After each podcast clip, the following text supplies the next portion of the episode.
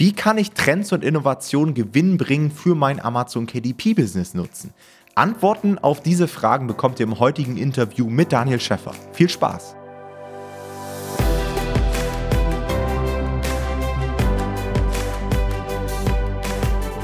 Hallo und herzlich willkommen zu einer neuen Folge vom Verlagsniveau Podcast. Und heute haben wir bei uns Daniel Schäffer zu Gast. Daniel war Trendscout im Food-Bereich, ist mittlerweile selbst auf Amazon KDP unterwegs mit einem sehr erfolgreichen Buchprojekt, welches wir euch natürlich heute auch vorstellen wollen. Und er ist seit 2020 Teil meines Teams hier bei Normal Publishing und zwar im Sales-Bereich. Und in der heutigen Folge soll es vor allem einmal um den Themenbereich Trends und Innovationen gehen. Ja, wie kann man Trends und Innovationen aufspüren? Wie kann man das Ganze für sein Amazon KDP Business nutzen? Und wir wollen uns Amazon KDP auch mal als flexibles Businessmodell anschauen für ganz unterschiedliche Lebenslagen, für Leute mit ganz unterschiedlichen Voraussetzungen. Und jetzt viel Spaß bei dieser Folge. Ja, hallo Daniel, herzlich willkommen hier bei uns im Podcast. Freut mich mega, dass du hier mit am Start bist, denn wir beide kooperieren ja auch schon etwas länger zusammen. Ein paar von den Zuhörern hier werden dich wahrscheinlich auch schon kennen, werden vielleicht sogar deine Stimme schon kennen, ja. aber einige eben noch nicht. Deswegen würde ich am Anfang erstmal sagen, Stell dich den Leuten so ein bisschen vor. Ja, wer bist du, was machst du und wie bist du zu dem ganzen KDP-Thema gekommen? Ja, sehr gerne erstmal auch. Hallo und freut mich auch mega, dass wir heute mal miteinander quatschen können. Wir haben ja nicht so oft die Möglichkeit, weil wir beide auch stark eingebunden sind und dennoch seit zwei Jahren ja auch viele Schnittmengen haben. Deswegen freue ich mich mega, dass ich, äh, dass du mich eingeladen hast und dass wir heute mal die Möglichkeit bekommen, über ein paar Sachen zu quatschen. Also kurzer Background zu mir vielleicht erstmal. Bin 44 Jahre alt oder wie ich meinen Kindern immer sage, 28b. also so wie ich mich halt fühle. Hab zwei Kinder, neun und zwölf werden die jetzt äh, im, oder sind, mein Sohn ist gerade neun geworden im November, meine Tochter wird zwölf Ende Dezember. Ja, ich bin seit vielen Jahren schon unternehmerisch unterwegs. Hab also im Grunde das Hamsterrad, aus dem ja viele, die Richtung KDP schielen, äh, das gerne verlassen würden, habe ich auch vor Jahren schon verlassen und kann mir auch nie wieder vorstellen, zurückzugehen. Ähm, wenn man mich fragt, was ich mache oder was ich bin, wie ich bin, wer ich bin, dann äh, gibt es da verschiedene Punkte, die ich da nennen möchte. Einmal der Begriff Scanner, dem, dem, das sagt wahrscheinlich vielen was. Du bist ja eher aus meiner Sicht ein Taucher, der in eine Sache immer tiefer reingeht und deswegen da zu einem absoluten äh, Experten, zu einer Koryphäe in dem Bereich auch geworden ist. Äh, und Scanner bedeutet für mich Multipreneur oder auch Allrounder. Ich habe auch im Fußballplatz immer alle Positionen gespielt ähm, und habe halt verschiedenste Projekte laufen, wo ich mittlerweile aber auch merke, dass sie sich, wenn man den, diesen Weg durchgeht, irgendwann nach ein paar Jahren auch gegenseitig befruchten. Dann würde ich mich selbst auch als Visionär oder als Seher bezeichnen und das macht sich im Leben so bemerkbar, dass ich, egal wo ich hingucke, immer die Differenz sehen kann zwischen ist und kann. Ja, das verursacht manchmal auch ein bisschen Schmerz, egal ob ich jetzt in den Food-Bereich reingucke oder in den Tech-Bereich oder in andere Bereiche. Ich sehe immer, was ist und was könnte schon sein. Und daraus ergibt sich natürlich immer viel Innovationspotenzial. Dann bin ich äh, noch ein Projektor und Projektor heißt, dass ich Menschen dabei helfen kann, sich selbst zu sehen, sich selbst zu finden und möglicherweise auch den, den Weg, den Plan, die Bestimmung für ihr Leben zu finden. Zuletzt beschäftige ich mich, was heißt zuletzt, die letzten Jahre, ich würde mal sagen, vor allem seit 2014 beschäftige ich mich auch sehr stark mit Bewusstsein und Metaphysik, also diese Bereiche, die so ein bisschen fern von der herkömmlichen Wissenschaft sind. Genau. Mhm. Dann vielleicht zu meinem Weg so mal ein paar Hauptstationen oder die wichtigsten Stationen. Ich versuche es kompakt zu machen, ansonsten äh, bitte grätsch dazwischen, ja. wenn, wir aus dem Zeit, wenn wir aus dem Zeitplan rauskommen. Also 2004 bin ich zum ersten Mal, habe ich zum ersten Mal Startup-Luft geschnuppert. Da habe ich noch studiert und bin dann äh, neben dem Studium über eine Messe im Bereich regenerative Energien in Husum 2004 war das, bin ich in ein Green Tech Startup rein geschlittert, so sozusagen. Also als Student ganz normal ausgeholfen, Kaffee kochen und so weiter. Und ehe, ehe ich mich versah auf der Messe, stand ich neben dem Prototyp dieser Windkraftanlage, dieser innovativen und hatte die ganzen ausländischen Kunden um mich herum, weil sonst keiner dort richtig gut Englisch sprach. Und äh, äh sah mich dann da in einer Traube von Menschen, um, um diesen Prototyp auf Englisch erklären. Ich habe nach der Messe dann ein Angebot bekommen von diesem Startup im Bereich International Marketing and Sales. Und wir haben dann über die Jahre, ähm, und da war ich halt zentral dabei, ähm, eine mega Erfahrung, zwei Joint Ventures in Indien aufgebaut, also Produktions-Joint Ventures. Und ich war immer so die Schnittstelle zwischen unserer Geschäftsführung und den indischen Geschäftspartnern. Habe auch für diese Firma unter anderem ein Liz Lizenzsystem selber entwickelt ähm, für internationale Vertriebs- und Produktionslizenzen und habe dann in dem ersten Jahr schon über zwei Millionen Euro für das Startup eingesammelt, rein über Telefon und E-Mail. Das war diese erste Startup-Erfahrung, das war super spannend. Da habe ich auch ein bisschen äh, die Verbindung zu Indien aufgebaut. Da kommen wir vielleicht gleich auch nochmal zu kurz. Ähm, 2010 habe ich meine erste eigene Marke gegründet, habe da, glaube ich, wie, wie so viele andere von uns auch, äh, einfach erste Unternehmerluft eigene Unternehmerluft geschnuppert, ohne dass man sich da schon in, innerhalb von zwei, drei Jahren in die finanzielle Unabhängigkeit bewegt hätte. Also ein sehr struggleiger Weg, aber ich kann nur immer sagen, der ist es auf jeden Fall wert, äh, wenn man sich traut. Ähm, 2014 habe ich ja ein Bild, eine Vision gehabt von einem, im Nachhinein würde ich sagen, neuen Gesellschaftssystem, was auf Kooperation und Co-Kreativität beruht. Äh, das sage ich an dieser Stelle, weil das diese Werte, die hier drin stecken, mich bei allen anderen Dingen, die anschließend folgten, begleitet haben und ähm, zu einem Projekt auch, was ich gleich am Ende noch kurz nenne, weil das das Projekt für meine zweite Lebenshälfte ist, was mit meiner Lebensvision am meisten matcht. Dann habe ich 2016 äh, mein erstes eigenes Food-Startup gegründet, das hieß oder heißt Bunt und Pur. Mittlerweile ist es ein veganer Food-Blog, den ich mit meiner Freundin rein aus, aus reiner Passion betreibe. Das war ein, ebenfalls ein sehr spannender Weg. Wir haben unter anderem bei Koppenrad und Wiese gepitcht in Osnabrück ich bin mit dem Startup dann in die Schweiz gekommen über Umwege. Dort haben wir einen Investor, einen Produzenten. Wir haben innovative Torten und Desserts gemacht, also mhm. Rohkost, mhm. äh, vegane Rohkosttorten mit Superfoods, also komplett organisch und äh, haben das als Desserts in der Schweiz auch am Markt getestet im gesamten Einzelhandelssektor, Coop, Migros, Microsoft, Google hat die Sachen geliefert bekommen, haben auch alle gefeiert, war aber zu dem Zeitpunkt einfach noch einen Tacken zu teuer, äh, kam das alles so ein bisschen in Stocken. Zu dem Zeitpunkt habe ich aber schon überlegt, ob ich mein Wissen über Innovation und Produktdesign, ob ich das auch als Know-how anbieten kann am Markt und habe dann auch wieder über einen Zufall, den es ja eigentlich nicht gibt, ein Tochterunternehmen der Dr. Oetker Gruppe kennengelernt in Basel. Die hatten diese Produkte nämlich zufällig probiert bei den Produzenten und haben das ziemlich gefeiert. Und ähm, dann habe ich für die eine Präsentation angefertigt. 2017, als ich das letzte Mal in Indien war, habe denen das zugeschickt. Die haben mich eingeladen, Anfang 2018. Wir haben zwei Stunden miteinander gesprochen und daraus ist dann eine Kooperation geworden, die bis Corona 2020 gedauert hat. Äh, in dieser Zeit habe ich für diesen Konzern, der zu zu Dr. Oetker, wie gesagt, gehört, als Trendscout gearbeitet, als Freiheitstrendscout, also Food-Trends aus der ganzen Welt zu scouten und daraus dann neue Produktdesigns entwickeln. Ich habe ein Innovationszentrum mit konzipiert und implementiert im Konzern. Äh, das heißt, eine neue Abteilung, durch, durch die neue Innovation an den Markt fließen soll. Das ging bis, wie gesagt, bis 2020. Dann durch Corona leider beendet, wie ja, so viele andere von uns auch da sicherlich ihre Erfahrungen gemacht. Aber immer dann, wenn eine neue, wenn eine alte Sache endet, fängt auch eine neue an. Und äh, von daher kann ich da auch sagen, dass äh, komme ich aber gleich noch zu, dass da auch was Neues raus entstanden ist. Für Dr. Oetker habe ich unter anderem, das hat dich, glaube ich, auch ganz äh, interessiert, dieses Achtsamenbrot entwickelt. Das ist auch tatsächlich eins, was jetzt gerade in der Schweiz und in Deutschland an den Markt kommt. Also das Achtsamenbrot mit acht Samen. Das war das Konzept.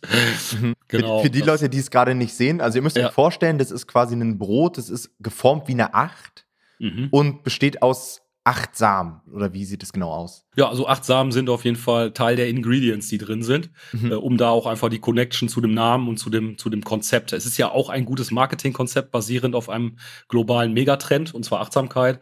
Und mhm. hier mal ein schönes erstes Beispiel. Wir wollen ja auch heute über äh, Food äh, oder über Trends und Innovation reden dass man hier Dinge miteinander verknüpfen kann, die eigentlich, wo man sagt, okay, Brot und Achtsamkeit, äh, wie soll man das zusammenbringen?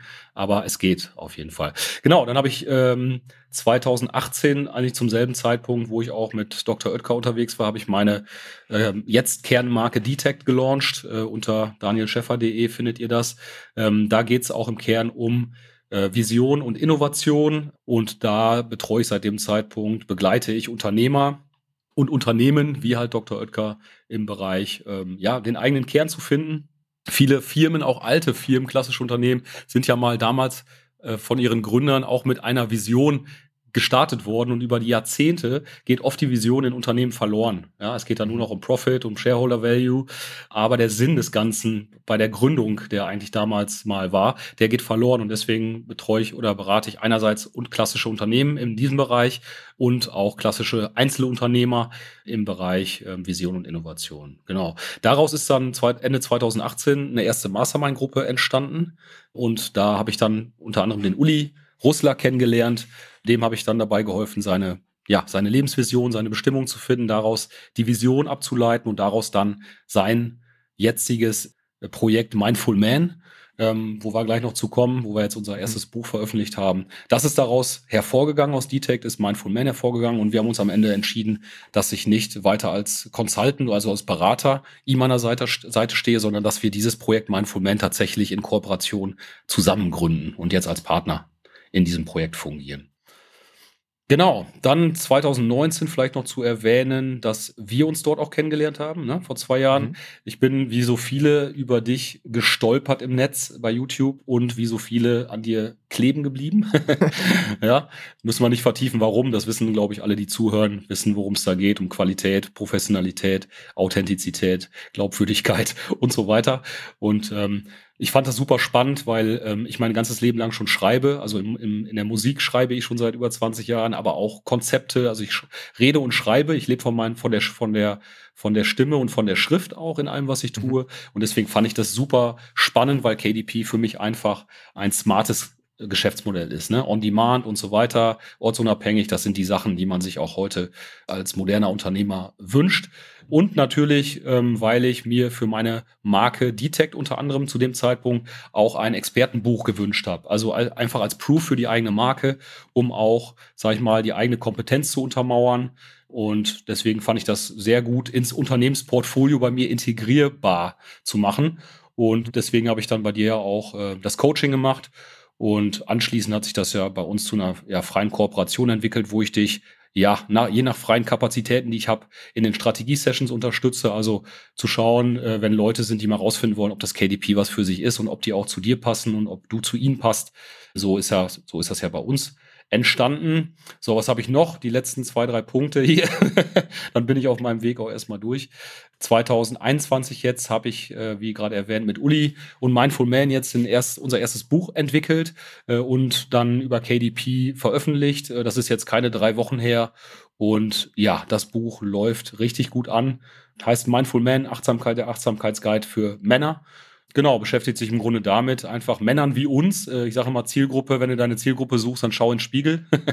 ne, also äh, du kennst dich mit dir selbst am besten aus und äh, wenn die Leute dir folgen, weil sie die Dinge teilen, äh, für die du stehst, dann kannst du auch sicherlich gut mit deiner Zielgruppe interagieren. Und unsere Zielgruppe sind halt Männer im ersten Sinne und im zweiten Sinne vor allem die Macher, die Unternehmer unter den Männern, die nun mal unter dieser schnelllebigen Welt ähm, sehr leiden und einfach es nicht hinbekommen, äh, mehr Bewusstsein, mehr Selbstbewusstsein in ihr Leben zu lassen, um auch das Leben mehr zu genießen, die eigenen Erfolge mehr zu genießen und so weiter. Das ist dieses Buch. Und ja, als äh, letzten Punkt habe ich noch eigentlich, dass ich aus der Kooperation mit Dr. Oetker ist auch wieder was Neues hervorgegangen, wie das auf meinem Weg immer so ist. Das eine führt zum anderen. Ja, jeder Schritt führt zum nächsten. Völlig unplanbar teilweise. Ich habe parallel zu dem Projekt habe ich den Geschäftsführer von Dr. Oetker Indien kennengelernt, den Oliver Mirza, habe mich mit dem zwischendurch auch schon mal in Bielefeld in der Zentrale getroffen, habe dem dann wiederum die ganz alten Bunt und Pur Desserts zubereitet mitgebracht. Der hat das ziemlich gefeiert. Das passt wohl auch ziemlich gut nach Indien.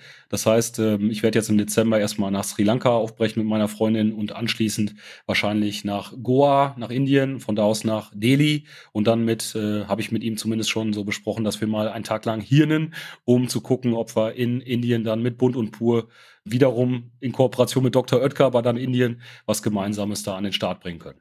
Mhm.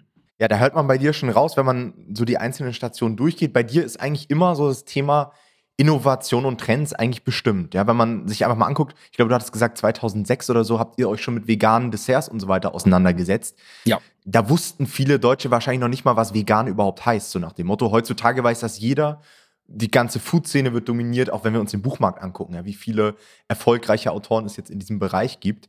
Ja. Und es geht ja bei dir immer weiter. Jetzt auch mit der neuen Sache, die du gerade eben schon angekündigt hast und so weiter. Hm. Was mich mal interessieren würde, ist, wie du das Ganze definierst. Also, was sind für dich Innovationen, was sind Trends, was ist vielleicht auch der Unterschied zwischen beiden? Und wie lässt sich das Ganze so auf die Buchbranche anwenden? Also, wenn jetzt das ist ja auch immer bei uns bestimmt, ja, bei KDP. Wir wollen Nischen finden, wir wollen Trends aufspüren, die in den kommenden Jahren ähm, vielleicht sehr, sehr gute Gewinne abwerfen, wo man wirklich den Zahn der Zeit trifft. Wie stellt man sowas an? Wie würdest du daran gehen? Ja, finde ich eine ziemlich gute Frage, muss ich sagen, weil das auch in den Strategie-Sessions, wenn ich mit Menschen drüber spreche, was sind deine größten Fragezeichen im KDP, dann sagen mir viele in den Gesprächen, dass es die Nischenanalyse ist und das die Vermarktung. Mhm. Das heißt, okay, Vermarktung ist, sind das natürlich, sind Prozesse, die kann man natürlich einfach erlernen. Bei der Nischenanalyse ist es äh, manchmal gar nicht so einfach, auf Themen zu kommen. Denn ich muss mir ja selber Themen überlegen oder ich muss irgendwie Quellen nutzen oder Tools nutzen, um auf Themen zu kommen. Ich würde aber erstmal an die Sache auch ein bisschen anders rangehen und mich vielleicht erstmal fragen, was bedeutet das konkret? Also, wie definiert man Trends und Innovationen? Genauso wie du es oft äh, gerade gefragt hast.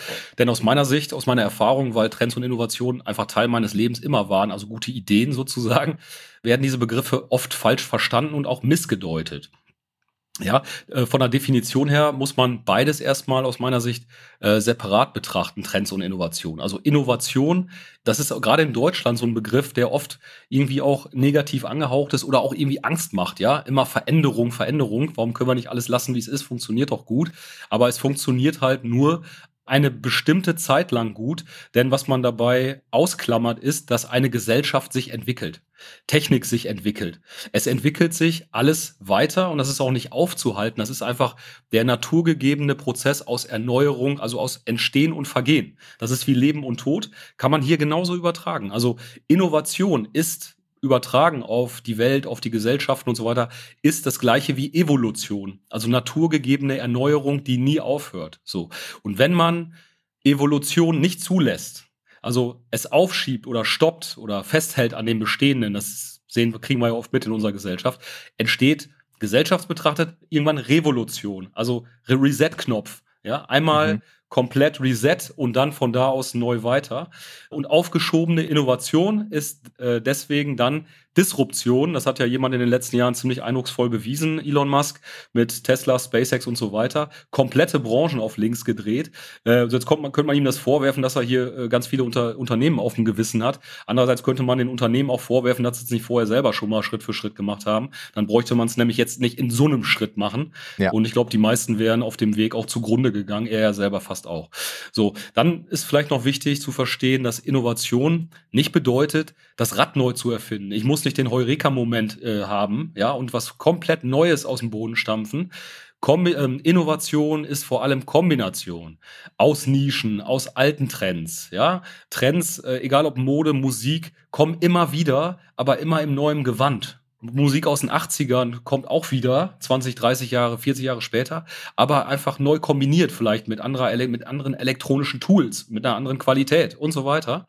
Und deswegen ist auch wichtig, dass man sich die besten Quellen zum Thema holt und deren Kernnutzen kombiniert. Also mal auf KDP bezogen, sage ich auch den Leuten am Telefon, wenn du ein Thema hast, was dein Thema ist, also wo du hinterstehst auch, ja, wo du, wo du sagst, äh, das bringt den Leuten da draußen auch grundsätzlichen Nutzen, dieses Thema, dann hol dir doch in dem Thema erstmal alle, alle guten Bücher und Quellen, die es am Markt gibt und analysier dir und zieh dir da mal die besten Sachen raus, wo, wo du sagst, das bringt wirklich Nutzen. Aber der eine hat meistens den Nutzen, der andere hat den Nutzen, aber meistens hat nie einer alle Nutzen zusammen.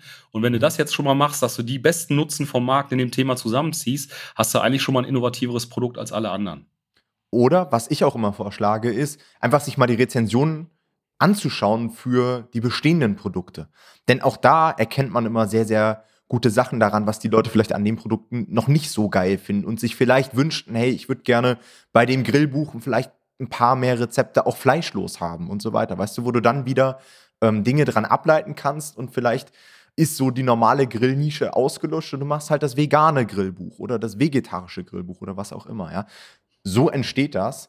Und um nochmal einen Schritt zurückzugehen, was du halt auch mhm. angesprochen hast, es ist halt immer eine Evolution. Und häufig kommt auch die Frage, die bekomme ich sehr, sehr oft, Tom, bist du nicht der Meinung, dass es irgendwann keine Nischen mehr gibt? Ja, irgendwann ist doch der Markt voll, irgendwann ist jedes Thema einmal abgehandelt worden. Und nein, das ist nicht so, ja, weil der Markt sich immer wieder erneuert, es gibt immer wieder neue Kombinationen. Und der Buchmarkt ist ja auch nicht isoliert, sondern der Buchmarkt richtet sich ja an der Gesellschaft aus, an anderen gesellschaftlichen Dingen, an anderen Produkten. Ja, wenn jetzt ein neues Produkt auf den Markt kommt in der im Küchenbereich, na dann entsteht wieder ein neues Kochbuch für dieses Gerät und so weiter. Das heißt, das Ganze entwickelt sich immer weiter. Mhm. Und ich glaube, wer da Erfolg haben möchte, der muss genau dieses Gespür entwickeln. Ja, der muss in der Lage sein, solche Sachen aufzuspüren. Der muss in der Lage sein, vielleicht auch mal ein bisschen Risiko einzugehen.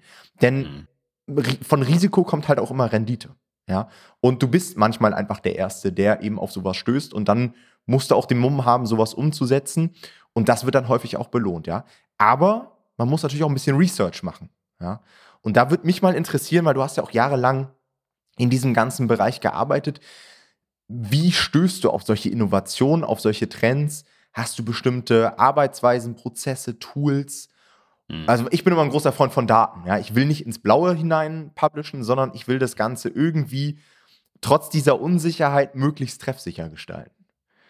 Mhm, ja, ich ähm, bei unserem aktuellen Buchprojekt was wir mit dem Max Mika, den hast du ja auch im Interview schon gehabt, vom Remote Verlag machen, ist das, was wir machen, auch wiederum eine, ich würde mal sagen, neue Trendkategorie, die nicht so messbar ist anhand von Zahlen. Äh, ich würde das mal als neue Trendkategorie bezeichnen, die schon bei Amazon schon funktioniert, weil der Bedarf schon da ist, aber die Leute kommen noch nicht selbst drauf. Das heißt, die gehen auf äh, Amazon drauf, eigentlich mit einem anderen Ziel, mit einer anderen Such Suche, die sie eigentlich auf dem Schirm haben, sehen dann diese Projekte, diese neue Trendkategorien und fühlen sich dazu irgendwie hingezogen. Deswegen gibt es durchaus, meine ich, zwei Stränge im KDP, einer anhand von Daten, Zahlen, Fakten, also Keywords und einer eine neue Trendkategorie, mit der wir uns hier übergeordnet so ein bisschen gerade beschäftigen. Bevor ich zu den Tools komme, die ich dir auch gerne, ich habe mal ein, zwei Sachen mitgebracht heute, ähm, wo wir auch den Leuten, glaube ich, konkret ein bisschen im KDP helfen können, würde ich gerne noch mal zu dem Thema gerade, was wir hatten, Innovation, Trends, würde ich noch, wenn ich darf, ein, zwei Punkte zu Klar, sagen um das ein bisschen besser abzurunden. Also erstmal bei den Trends äh, bin ich total bei dir, was du gerade gesagt hast. Äh, man kann auch ein gutes Gefühl einfach dabei haben zum Thema, gibt es in Zukunft noch Nischen oder nicht. Wenn man mal alleine nicht nur nach vorne guckt, also Zukunft, Trends, sondern auch in die Vergangenheit guckt und sich mal sagt, es gibt heutzutage noch Ayurveda-Bücher, obwohl Ayurveda 5000 Jahre alt ist. Ja, und das muss man sich mal reinziehen, ja, dass äh, halt auch nicht nur immer neue Trends kommen, es kommen auch jeden Tag neue Verbraucher. Ja, mhm. also die Leute, die sich vor 20 Jahren schon mit Ayurveda beschäftigt haben, sind vielleicht da mittlerweile einen Schritt weiter. Aber jemand, der vielleicht heute 18 ist und gerade im Foodbereich reinschnuppert, interessiert sich auch neu für Ayurveda. Deswegen gibt es nicht immer nur neues Nischenpotenzial, sondern auch neues Verbraucherpotenzial. Ja, das hört ja auch nie auf. Das finde ich nochmal wichtig.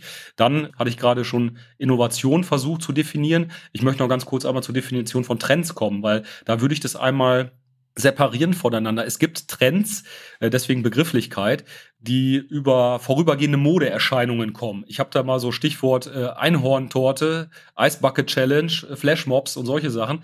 Ja. Das äh, sind Trends, die nicht unbedingt sich von globalen Megatrends ableiten, sondern die vorübergehend mal aufploppen. Ja, Oder, um das zum Beispiel mal auf den Buchmarkt zu beziehen, wir hatten zum Beispiel mal ein, zwei Jahre, da ging Spiralschneider-Kochbücher extrem ab auf Amazon KDP. Da habe ich mir eine goldene Nase damit verdient. Ja. Und die Nachfrage, ich will jetzt nicht sagen, ist komplett auf Null gegangen, aber nach ein, zwei Jahren war das Thema dann so ausgelutscht, hat sich keiner mehr für interessiert. Ja, das wäre jetzt mal ja. so ein Beispiel für den Buchmarkt.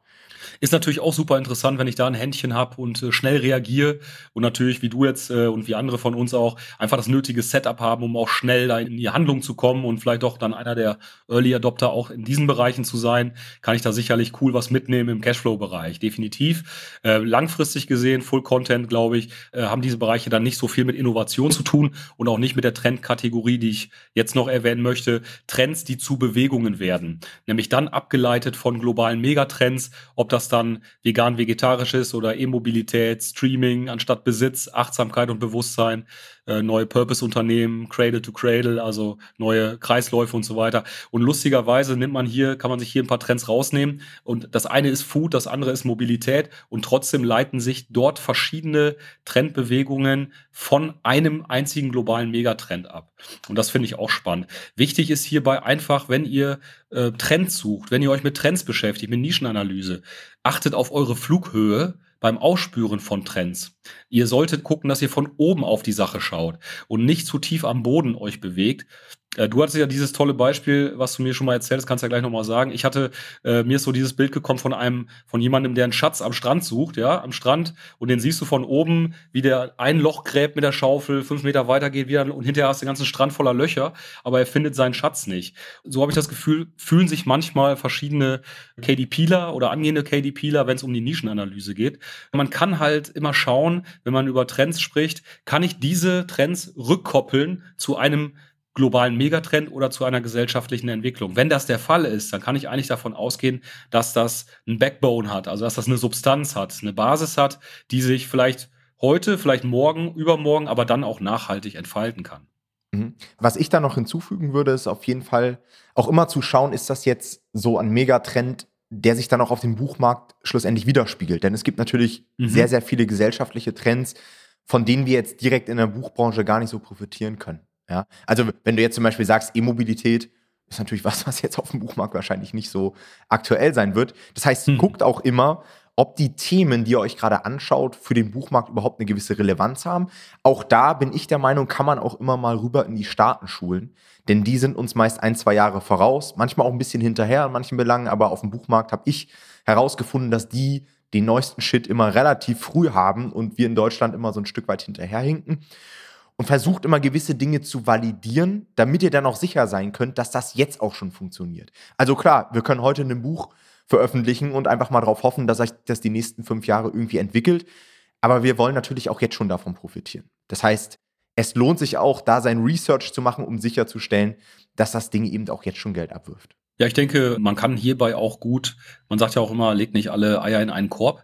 Wenn man sich hier ein Portfolio mit KDP aufbaut, denke ich, ist es ein bisschen auch wie bei der äh, Kapitalanlage. Man kann hier auf, auf Nummer sicher gehen mit einigen Projekten, ja, also an, nur anhand die von ETFs? Zahlen, Daten, Fakten, genau, die, die ETFs, genau, oder Gold oder was auch immer. Und dann kann man aber auch sagen, ähm, manche, manche Projekte, manche Buchprojekte, da gehe ich mal ein bisschen mehr ins Risiko, wie du gesagt hast, weil ich dann auch durchaus höhere Renditeerwartungen habe, wenn ich da ähm, früh mit dran bin sozusagen oder wenn sich das halt im Nachgang entfaltet. Also vielleicht, vielleicht nicht das eine und, oder das andere, sondern beides miteinander zu verknüpfen. Mhm. Ich glaube, da sollte man dann erstmal eine gesunde Basis haben, dass man eben zumindest diese Cashflow-Seite erstmal abgehakt hat, ja, bevor Definitiv. man da irgendwelche waghalsigen Dinge macht.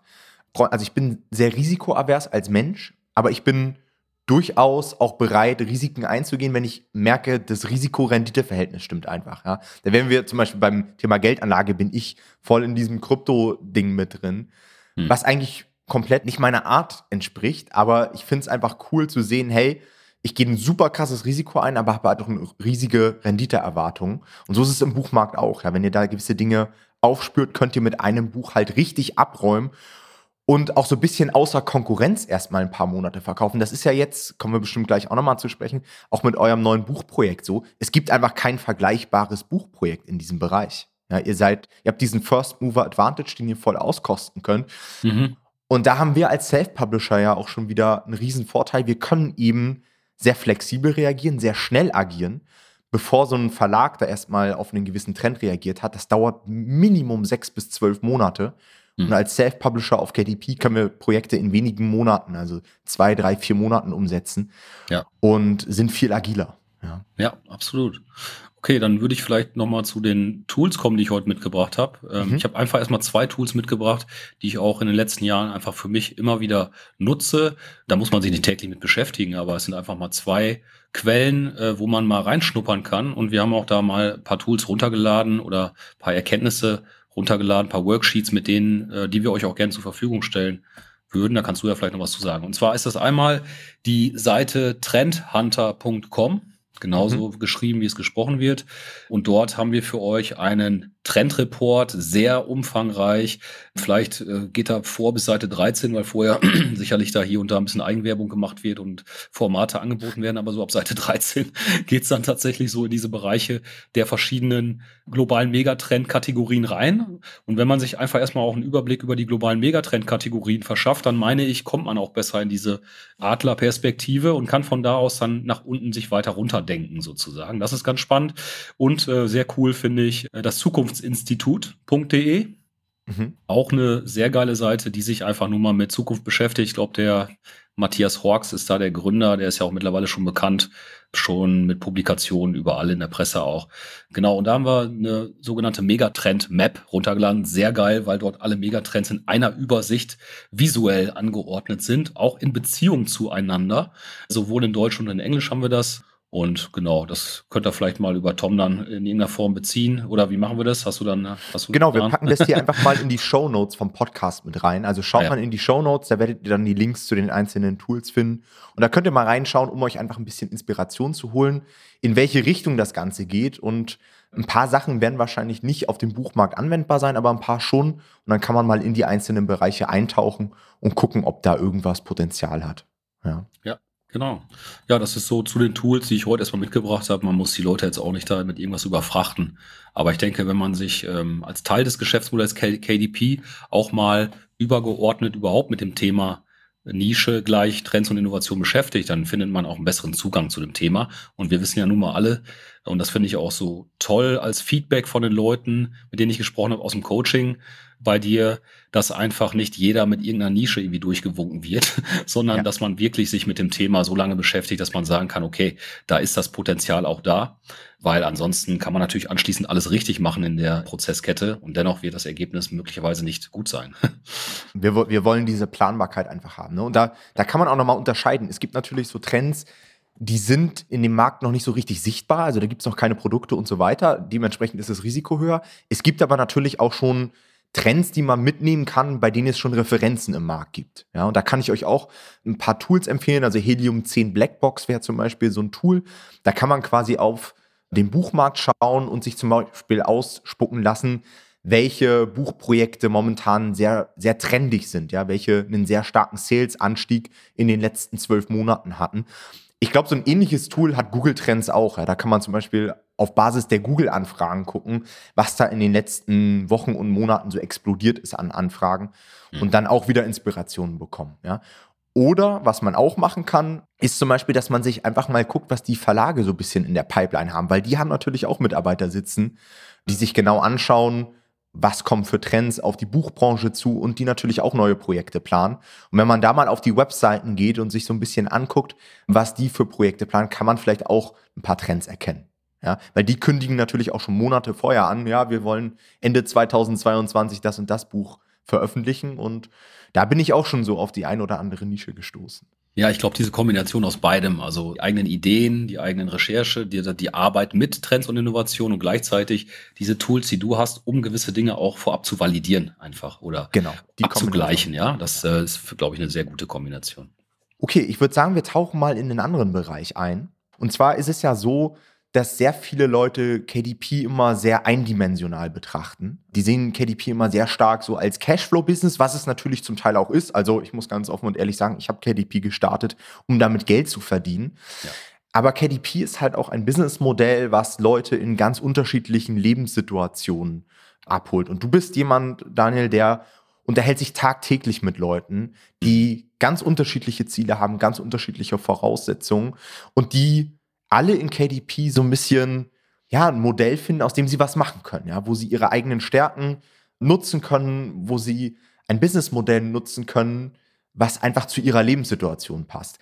Kannst du uns dazu ein bisschen was sagen? Weil da finde ich deine Ansichten auch immer sehr, sehr spannend als jemand, der das eben Tag für Tag hautnah erlebt. Ja, ja. sehr gerne. Also ich habe einfach auch in einigen Strategie-Sessions schon wahrgenommen mit der Zeit. Das ist ja auch das Schöne, wenn man hier mit, mit je mehr Menschen man spricht, desto mehr Erkenntnisse und Einsichten bekommt man daraus, dass einfach die Leute, die dann auch wirklich den Weg mal mit dir gehen, zum Beispiel, ja, also wirklich sich ins KDP mal einführen lassen, dann auch die unterschiedlichsten Ansätze haben, das KDP in ihren eigenen Lebens- und Unternehmeransatz einzubinden. Also wie du sagst, man geht erstmal daran und das sind dann vielleicht eher so öfter die jüngeren Leute, die auch aus der Generation Y kommen und wirklich auch mit den digitalen Geschäftsmodellen vorwiegend dann aufgewachsen sind, die da genauso rangehen. Ähm, ich sage dazu immer, KDP Konventionell bedeutet, äh, ist eine Brückentechnologie in die Freiheit. Ja, also, mhm. dass man das einfach nutzt, um ortsunabhängig finanziell frei zu werden. Und von da aus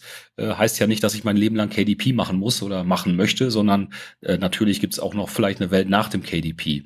Aber ich finde es einfach wichtig, mal zu verstehen, dass KDP nicht so nischig ist, wie man es wahrnimmt. Denn man kann es auf unterschiedlichste Weise nutzen. Für mich ist KDP Stand jetzt, Stand heute, ein smartes, modernes, flexibles Business-Hybrid-Modell.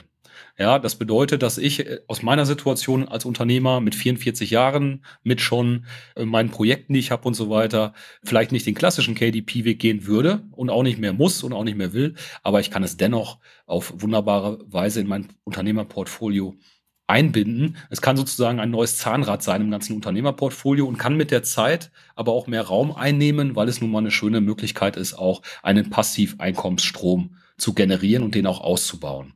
Das finde ich total interessant, weil das halt auch in den Strategie-Sessions auftaucht und wir ja auch mittlerweile einige Klienten haben im Kontext von Nomad Publishing. Wenn man sich die mal anschaut, kann man auch wirklich sagen, unglaublich, wie unterschiedlich dann die Ansätze tatsächlich sind. Und deswegen fand ich das auch spannend, das heute nochmal zu thematisieren. Ich würde gerne am Anfang vielleicht einmal den Leuten helfen zu visualisieren, dass KDP aus meiner Sicht zwei Ebenen hat. Einmal die Prozesskette, die man unternehmerisch koordiniert und steuert. Das ist ja nun mal, KDP ist ein Unternehmeransatz. Ja? Ähm, viele Leute fragen mich, ja, Daniel, warum machen denn Ghostwriter kein KDP?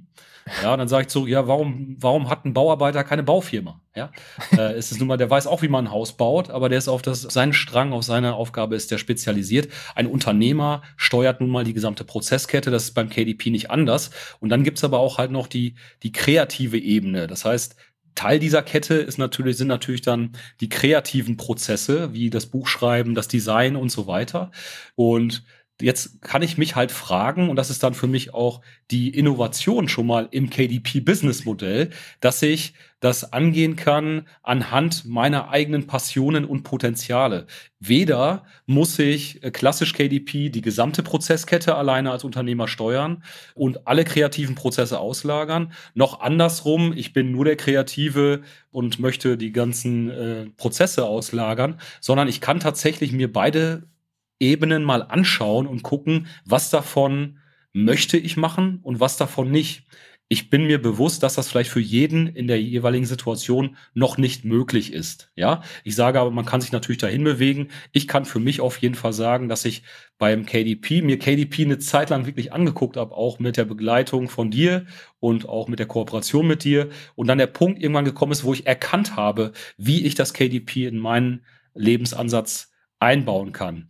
Und ähm, ja, wenn man sich vielleicht mal ein paar Kundenbeispiele anguckt, die auch schon bei dir teilweise im Interview waren. Also wie gesagt, die Anfänger, die Generation Y, die oft schon, das habe ich gemerkt, die starten oft schon, die wollen oft schon mit so einem KDP-Businessmodell starten, bevor sie überhaupt ins Hamsterrad kommen. Also tatsächlich noch aus dem Studium heraus.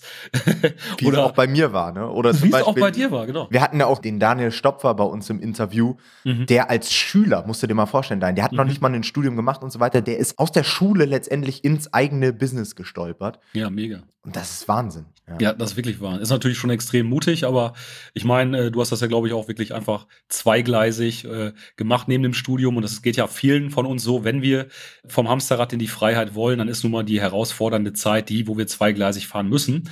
Und da muss man sich halt fragen, wie man das hinbekommt.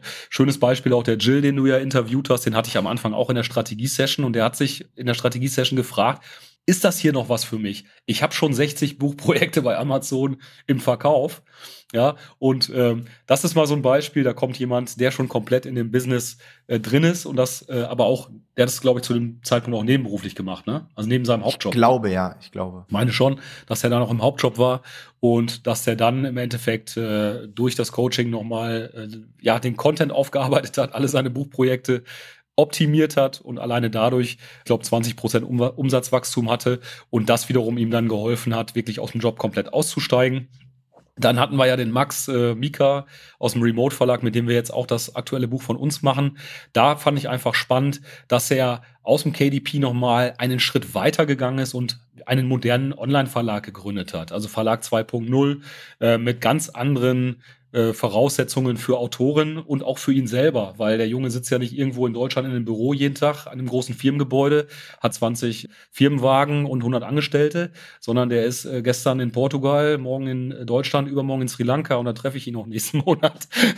also, und das finde ich einfach geil. Und wenn wir jetzt vielleicht noch ergänzend oder als letztes mein Case dazu nehmen, um das mal abzurunden, ist einfach ein weiteres Beispiel, dass man hier schön hybrid arbeiten kann. Ich bin 15 Jahre schon Unternehmer, habe eigene Hauptprojekte, wo ich jetzt schwer sagen würde, ich, ich mache alles platt und mache nur KDP, um einfach irgendwie Passiveinkommen zu kreieren und so als, als Kern meines Lebens, sondern ich bin in dem Sinne Experte, ich habe Marken, ich bin äh, in dem Sinne dann auch Autor, wenn ich ein Buch schreibe. Und ich bin kein klassischer KDP-Unternehmer, aber ich bin dennoch KDP-Unternehmer, wenn ich das so mache, wie ich es jetzt gemacht habe. Und das ist halt das Setup, was wir jetzt für das Mindful Man Buch haben, ist halt so angelegt, äh, dass ich das Buch geschrieben habe als Autor, gleichzeitig aber in der Prozesskette, die ich gerade beschrieben habe, nicht alle Aufgaben als KDP-Unternehmer übernehmen muss, weil wir eine freie Kooperation mit dem Online-Verlag von dem Max gewählt haben. Also auch wieder eine ganz andere Konstellation. Mhm. Und was es natürlich auch für Konstellationen gibt, das sehen wir bei uns im Coaching auch, dass eben Leute, wie du auch gesagt hast, in den kreativen Bereichen extrem stark sind. Ja. Und alleine nur mit dem Design oder nur mit dem Schreiben natürlich relativ wenig Geld verdienen können, relativ wenig Sichtbarkeit erreichen und sich da allein mit sehr wenig aufbauen können, aber dann in Kombination mit diesem prozessorientierten, dass man eben den Blick für das Gesamte bekommt, das einmal durchläuft und dann punktuell einfach seine Stärken einbringen kann. Ja, der Designer, der designt seine Bücher selbst, aber die komplette Vermarktung und so weiter oder das kann man noch outsourcen, Copywriting und so weiter. Das mhm. wird alles ausgelagert. Er konzentriert sich auf das, was er gut kann ja. und baut sich dann damit ein Business auf, statt irgendwie seine Designdienstleistung pro Stunde abzurechnen. Mhm. Oder der Texter, der jetzt als Autor arbeitet und monatlichen Cashflow damit aufbaut, als irgendwie mal einen Einmalbetrag über Textbroker oder sowas. Ja, das heißt, mhm. letztendlich ist ja KDP ein Auffangbecken für alle Leute, die unternehmerisch tätig sein wollen mhm. und letztendlich ein Modell, was nahezu jeden ansprechen könnte. Ja, also mir fällt kaum jemand ein, der da nicht reinpasst. Man muss halt eine gewisse Grundmotivation mitbringen und man muss, glaube ich, Spaß daran haben, diesen Prozess irgendwie durchzulaufen und dieses Businessmodell zu betreiben. Aber wenn mhm. das als Grundvoraussetzung da ist, dann kann das nahezu jeder betreiben und das macht es auch so interessant. Ja, und dann der schöne Mehrwert, einfach, den mir viele Leute auch in der Strategie-Session sagen, einfach, ich möchte einfach in Zukunft was wirklich Sinnvolles tun. Einfach, wo ein Impact entsteht. Und ich meine, Wissensvermittlung gab es immer, wird es immer geben. Die Frage ist auf welche Art und Weise man das macht, in welcher Qualität, äh, dass wirklich auch ein Buch wirklich einen Nutzen entfaltet, weil es ein Problem löst da draußen. Und wenn man das in seinem Business sagen kann, dass man das integrieren kann, da haben viele Leute einfach auch eine viel stärkere äh, Motivation, viel stärkeres Commitment und bleiben auch an dem Business viel länger dran, weil es nicht nur um Cashflow geht, sondern halt auch darum, dass man Menschen damit hilft. Was mich bei eurem Buch jetzt mal interessieren würde, was ist da, was ist so die Story dahinter und was zeichnet dieses Buch aus? Denn ich finde, ihr habt da einen ganz interessanten Weg gewählt. Ihr habt auch in der Art und Weise, wie ihr quasi dieses Wissen in diesem Buch vermittelt, einen sehr innovativen Weg gewählt, der mhm. auch so ein bisschen als Role Model gelten könnte für andere Buchprojekte, gerade bei den Zuhörern hier. Mhm. Kannst du da mal so ein bisschen erzählen? Wie habt ihr dieses Buch aufgesetzt? Ähm, was ist der Gedanke dahinter? Und vielleicht kannst du uns auch mal mitnehmen, wie sieht es momentan im Lounge aus? Kommt das Buch gut an? Mhm. Erzähl mal ein bisschen was. Ja, klar, am Ende zählen natürlich auch die Zahlen, ist klar, ja. dass du das fragst, habe ich mir gedacht. also grundsätzlich ist hier schon mal ähm, völlig anderer Ansatz äh, bei dem Mindful Man Buch, weil das Setup schon ein komplett anderes ist. Wie ich schon oben ganz am Anfang erklärt habe im Gespräch, geht das Buch hervor aus einem Businessprojekt selbst. Also Mindful Man ist nicht nur ein Buchprojekt, sondern ein Businessprojekt. Und das heißt, wir haben seit 2019 bis 2000, von 2019 bis 2021 an diesem Projekt gearbeitet. Wir haben auch schon Produkte entwickelt. Wir haben auch schon Produkte, die wir jetzt parallel zum Buchlaunch ausrollen. Also was, parallel was genau sind das für Produkte? Das sind äh, Alltagstriggerprodukte, um die Männer in verschiedenen Alltagssituationen, in denen eine kurze Lücke entsteht. Am Frühstückstisch, äh, unter der Dusche, auf dem Klo, vorm Badezimmerspiegel, auf dem Weg zur Arbeit, bei der Arbeit. In den kurzen Lücken, wo wir eigentlich sagen, wir haben nie Zeit, wir haben ganz viel Zeit am Tag, wir nehmen es nur nicht wahr. Und in diesen kleinen Situationen haben wir das Potenzial, mal kurz getriggert zu werden, abgeholt zu werden, sodass wir ins Bewusstsein kommen, dass wir mal kurz in den jetzigen Moment kommen, uns bewusst werden. Und da haben wir so Alltagstriggerprodukte entwickelt wie also eine Kaffeetasse mit einem Mindful Man Triggersymbol drauf, das einfach den optischen Reiz aus auslöst. Oder eine Laptop-Tasche, wo dieses Symbol drauf ist, dass wenn ich bei der Arbeit äh, meinen Laptop da raushole, gucke ich da drauf. Immer so ein, also Produkte, die für so ein klein, zu so einem kleinen Blitzeinschlag sorgen, dass ich mal ganz kurz zu mir komme. Und das wird parallel gerade über einen Online-Shop mit dem Buch parallel ausgerollt, zum Beispiel. Wir haben auch schon mal eine Lavalampe weiterentwickelt, aber bevor ich das erkläre, müsste man vielleicht kurz verstehen, wofür steht das Projekt Mindful Man? Das hast du ja auch gefragt. Äh, das hatten wir aber auch schon angeschnitten. Im Grunde geht es darum, dass man den Männern und gerade den Machern unter uns Männern hilft, Achtsamkeit alltagskompatibel zu machen. Ja, also nicht gerade, wenn ich jetzt auf dich zukomme, Tom, und sag, Tom, willst du achtsamer sein, willst mehr, willst bewusster sein, willst dein Leben mehr genießen, sagst du natürlich ja. Nein, du sagst natürlich ja. Nein, aber das Ding ist halt, wenn ich dir dann sage, ja komm, dann meditier mal 30 Minuten am Tag, mach noch 30 Minuten Yoga und am Morgen wirst du noch vegan und dies und das, dann sagst, dann sagst du genau das, was du jetzt gerade gesagt hast. Geh mal zu jemandem anders damit, ja.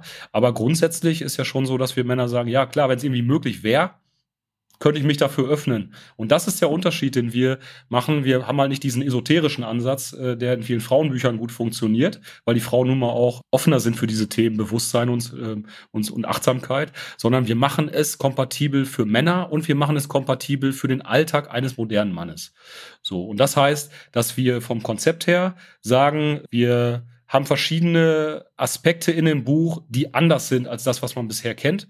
Und das ist vielleicht auch so ein bisschen das, was ich immer versuche, Dinge anders zu machen, wie sie bisher waren, um damit auch einen Unterschied zu schaffen. Am Markt auch für sich selbst ein Potenzial zu schaffen.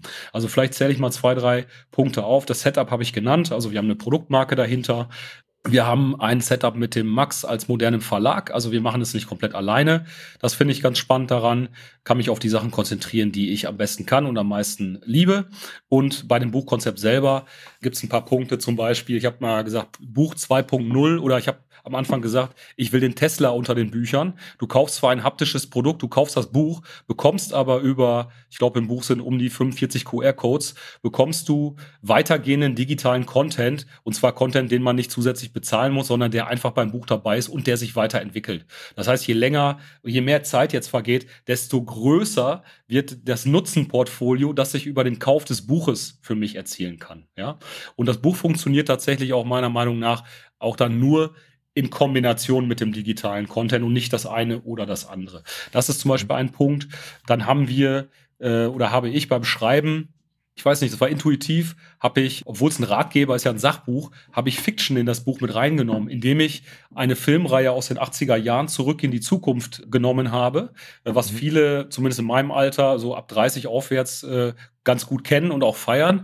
Und dieser Grundgedanke von, dass uns die Zeit fehlt, uns Männern, äh, wird in, einem, in der Filmreihe sehr stark thematisiert, weil die halt immer mit einer Zeitmaschine von der Vergangenheit in die Zukunft und zurückreisen und nie im, in der Gegenwart ankommen. Deswegen wollte ich das Buch am Anfang eigentlich auch nennen, Zurück in die Gegenwart. Äh, da hat Max mal aber ein P vorgesetzt. weil es muss ja dann doch irgendwie auch äh, von den Keywords und so weiter funktionieren. Aber in vielen Kapiteln nehme ich Bezug auf diese Filmreihe und leite von der Filmreihe in das Sachthema wieder ab. Und das ist so ein bisschen, äh, man kann einfach manchmal in Geschichten die Dinge besser greifen oder man bekommt über Geschichten einen besseren Zugang zur Materie. Es ist spannender, es ist unterhaltsamer und das wünschen sich auch gerade die Männer, unsere Zielgruppe wünschen sich das ja auch, dass sie einfach auch mhm. Spaß haben an, am Lesen und das nicht einfach so furztrocken ist. Dann ist es äh, vielleicht noch der Punkt, der Stil, äh, dass wir also viel mit Humor arbeiten, dass wir also einfach mal das Ernsthafte von Achtsamkeit, das Trockene, dass wir das einfach mal rausnehmen und mal ersetzen und mal einfach mit Humor an die Sache rangehen, weil am Ende der Kette wollen wir als Nutzen auch wirklich Spaß, Freude, Frieden im Leben haben. Auch ein bisschen umgangssprachlicher an die Sache ranzugehen, kürzere Sätze, ähm, auch einfach so ein bisschen Männerschnack, ja. Also allein wie mhm. das Buch dann losgeht, Moin Männer, ist jetzt mal Butter bei die Fische, so ungefähr. ne, so geht das dann los. Und den letzten Punkt, den ich noch sagen möchte, wäre der Zugang zur Zielgruppe Männer über Multiplikatoren. Wir haben uns von Anfang an, waren wir überzeugt, dass wir auch über die Frauen der Männer an die Männer auch rankommen können, weil die Frauen nun mal schon ein bisschen bewusster sind und die Frauen manchmal ja selber sagen, Mensch, äh, hier in der Beziehung, du hast wenig Zeit, du, du bist oft eigentlich nur mit dir selbst beschäftigt, mit deinen Projekten, du kannst das gar nicht genießen, wir können gar nicht unsere gemeinsame Zeit genießen, du bist oft genervt, gestresst und wenn die Frau jetzt, die ja schon offen für die Themen ist, von diesem Buch Wind bekommt und äh, wir ihr das vermitteln können, dass wenn der Mann das Buch liest, dass dann das vielleicht auch Auswirkungen für sie selbst hat. Äh, da haben wir jetzt schon die ersten Erkenntnisse gesammelt und du hast am Anfang einen super wichtigen Punkt gesagt. Ich lese mir meine Rezensionen durch, äh, nehme wahr, dass genau diese Frauen, zweite Lebenshälfte, diese Bücher kaufen und das ihren Männern schenken als Geschenk und genau, also diese Annahmen sich validieren, aber auch etwas anderes festgestellt habe über die Rezension, was ich nicht gedacht hätte, nämlich, dass diese Frauen das Buch selber lesen. ja, das, das hätte ich nicht gedacht. gedacht.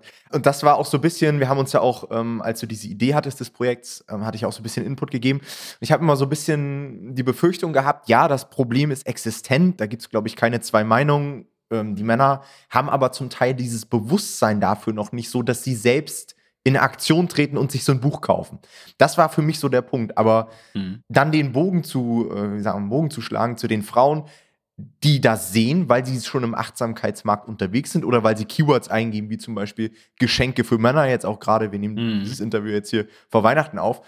Das ist halt super hilfreich, ja, dass man da, das ist genau wie der Gasgrill Nische oder mit Grillbüchern. Mhm. Ich glaube, die wenigsten Männer kaufen sich selbst ein Grillbuch, aber die Frauen kaufen das Grillbuch für den Mann und schenken das dann zum Geburtstag, zu Weihnachten und so weiter. Ja. Ja, und das ist, glaube ich, ein ähnliches Phänomen. Und der Erfolg gibt euch recht. Gib uns mal so ein bisschen Einblick jetzt in den Book Lounge, weil der läuft sehr erfolgreich, habe ich gesehen. Ja, Zahlen wolltest du sagen. Also wir waren gestern, waren wir zum ersten Mal unter BSR 2000 und das in der dritten Woche. Und in der Weihnachtszeit muss man auch sagen, ja, da also wo viel, es ja. gibt auch nochmal einen Unterschied äh, Sales Rank 2000 im Sommer und Sales Rank 2000 im Winter. Absolut. Da steckt richtig Power dahinter. Ja. ja. Und ich habe heute Morgen äh, eine Info von Max bekommen. Wir haben gestern über den Tag 45 Bücher verkauft. Stark. Das war sehr stark. Davor im Schnitt schon 25, 30. Davor in der ersten Woche waren es irgendwo zwischen 10 und 15. Also ist konstant hat sich konstant entwickelt und ist jetzt die letzten Tage nochmal extrem angezogen. Wir sind schon in verschiedenen Kategorien auf Platz zwei, also im Bereich Wahrnehmung und äh, Harmonie, Gleichgewicht, solchen Kategorien halt, die auch mit Bewusstsein mhm. zu tun haben, waren wir schon jetzt in drei Kategorien irgendwo auf Platz zwei oder auf Platz drei. Und ja, nächste Etappe ist Bestseller-Button und dann äh, nächste Etappe Spiegel Bestseller, nächste Etappe physischer Buchhandel. Nächste Etappe, vorab da weiß ich nicht. Mal gucken. ja, äh, ich kann dir jetzt schon sagen, Daniel, ich habe so das Gefühl, warte mal noch sechs Monate und dann kommen irgendwelche anderen Verlage mit irgendwas, Achtsamkeit für Männer und so weiter. Mhm. Das ist natürlich dann wieder Effekt, ne? wenn ihr als, mhm. als First Mover da euren Erfolg habt, dass dann natürlich einige Leute nachziehen irgendwann. Aber sehr geiles Projekt. Ja, ja vielen Dank. Also das finde ich auch nochmal wichtig, was du jetzt gerade sagst. Ich fand das so extrem krass äh, bei dem anderen Achtsamkeitsbuch von dem Max, äh, was der mit, mit dieser Dame gemacht hat, äh, meine Reise zu mir selbst. Das hast du, glaube ich, auch im Interview erwähnt. Das war ja auch so ein Buch, was man nicht anhand von Zahlen irgendwie messen konnte. Also auch so ein Buch, wo man auch ein bisschen nach Gefühl gegangen ist und auch nach globalen Megatrends. Das ist ja auch komplett durch die Decke gegangen. Wenn man jetzt aber mal guckt, sehe ich, habe geguckt, ich war schockiert. Also mindestens fünf Bücher am Markt, die fast genauso heißen und wo sogar, das, wo, und wo sogar das Cover fast eins zu eins übernommen wurde und auch der Max sagt, kannst kaum was gegen machen. Ich sage aber, kannst du was gegen machen. Und zwar bei dem Ansatz, den wir haben, ist es so, dass es extrem an den Gründern hängt. Es ist eine Gründermarke. Es hängt an den Gesichtern. Es hängt an der Story von Mindful Man, an der Produktmarke dahinter. Und das ist halt etwas, was die anderen Bücher niemals leisten können. Ja. Und die werden vielleicht short-term gut verkaufen, ja. aber du musst halt, um auf Amazon Erfolg haben, dann auch organisch gute Bewertungen bekommen. Ja. Und so ein Projekt aufzuziehen, auch wie du es gemacht hast, ich habe gesehen, du hast Videos aufgenommen für die Leser und so weiter. Hm. Das wird für einige Leute schwierig sein, auch gerade für Self-Publisher sowas umzusetzen, ja. War auch Gerade die Leute, Arbeit, die nur auf, also, ne, die nur auf Cashflow aus sind, ja. Ja, auf jeden Fall. Also muss man schon sagen, also auch wenn man jetzt hier in einer wunderbaren, freien Kooperation, wie ich das halt immer liebe, frei, unabhängig mit Menschen zu kooperieren, sich hinterher auch wieder trennen zu können, temporär. Das ist ein super Setup, aber alleine hätte ich das niemals so umsetzen können. Und das ist halt, halt das Tolle. Ich kann, konnte die Sachen machen, die mir am meisten Spaß machen, aber die anderen Dinge haben andere auf höchstem Niveau umgesetzt und der Max hat es nun mal bei dir gelernt äh, und deswegen äh, wusste ich auch, dass ich hier einfach allerhöchste Professionalität in allen Prozessen bekomme und das hat sich mehr als bestätigt. Mhm. Das ist extrem professionell gewesen. Alright, Daniel, dann würde ich sagen, sind wir soweit durch. Zum Abschluss ja. haben wir uns aber noch was Besonderes überlegt. Mhm. Und zwar wollen wir mal ein paar besondere Strategie-Sessions anbieten. Ja. Ähm, gib den Leuten mal ein paar Einblicke. Was, was haben wir uns da überlegt? Ja, also wir haben ja im Grunde, ähm, oder vielleicht kam das heute im Gespräch so ein bisschen rüber, womit ich mich sonst so im Leben beschäftige, außer mit KDP. Und das finde ich auch mal ganz spannend, den Leuten diesen etwas breiteren Horizont zu geben.